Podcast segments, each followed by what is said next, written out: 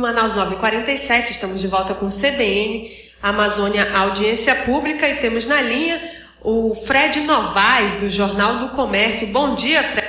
Confirmação do nome da Rebeca como indicada para o comando da Sufram, você que já vem acompanhando essa situação já faz tempo?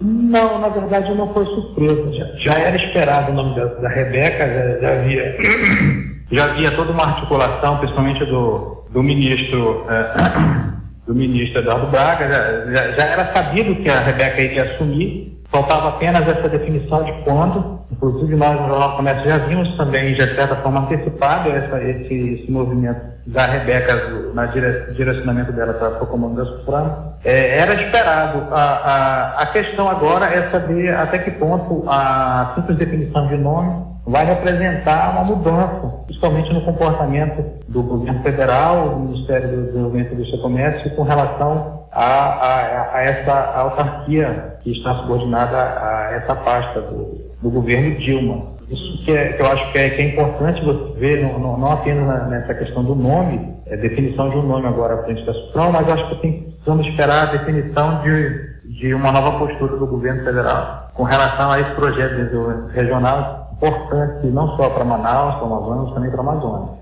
E você avalia que, vamos projetar assim para 2016, né? Você avalia que é, esse primeiro ano de gestão da Rebeca é, vai ser um primeiro ano tranquilo? Quais são os desafios que vão se impor a ela na Suframa? Olha, eu acho que, que eu, eu, não posso adiantar que vai ser tranquilo. Eu, eu, sei que ela vai ter um grande desafio pela frente, porque, primeiramente, nós temos uma situação da, interna conturbada, uma situação do, do próprio quadro pessoal da, da Suframa que já vem, já acho que desde o ano passado, buscando melhorias, buscando uma equiparação aos demais servidores públicos federais, um órgão da importância da Suframa que ainda é tratado como, como um, uma autarquia de segunda categoria.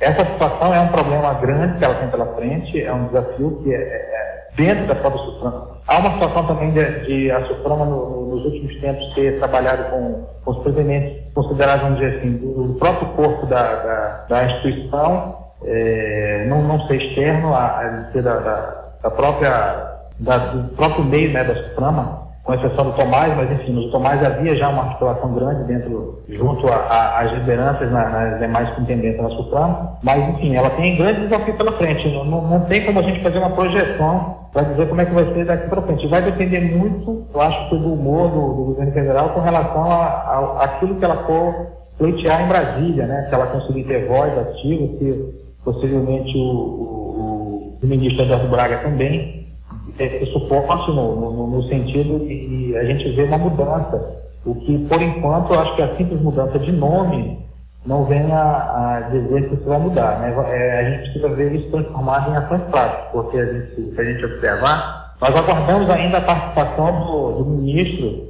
do ministro do MIDIC aqui em Manaus, ainda não veio aqui em Manaus, ainda não deu água à sua graça, a, a, as promessas que foram feitas pelo próprio Ministério não foram cumpridas, dentre elas a própria definição logo do, nome dos primeiros na Suprema. Então, há, há, uma série de interrogações que ainda não, não foram que ainda não foram respondidas. Então, é, fica difícil fazer uma projeção, mas porque ela com certeza vai ter um grande desafio pela frente. Eu acredito no potencial que ela tem, é, uma formação na área, uma capacidade política de articulação grande, tem um grupo político por trás também muito forte. É, é, há um momento também do, do, do próprio governo federal precisa dos aliados principalmente do PMDB e do, do, do, grupo que faz aliança junto com o PP da, da Rebeca, enfim. Eu acho que pode, pode ter alguma sinalização de mudança, mas precisamos esperar para poder ter uma projeção para 2016. Entendido, Fred. A gente é, vê assim que a, não só o momento que a, a Suframa vem vivendo, mas também a crise econômica vai impactar muito, né? vai influenciar bastante no desempenho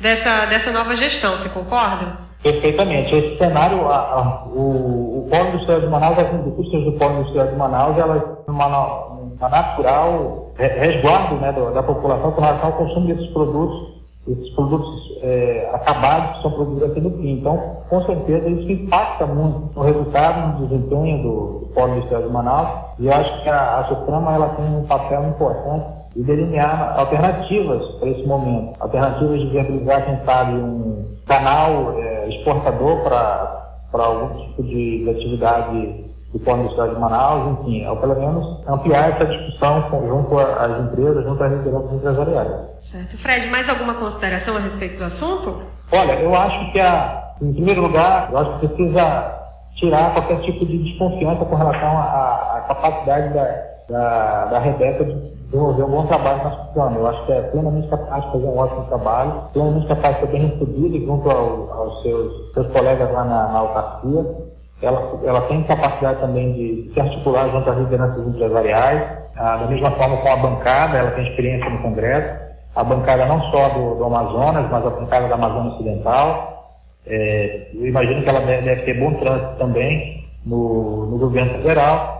Então, imagino que a, a, a, o cenário é positivo, apesar da, como eu disse, uma série de indagações que ainda não são respondidas e que a gente não pode especular. Mas acredito sim que, eh, eu tenho plena confiança de que sempre a, o ar novo, é que nem aquela história, né?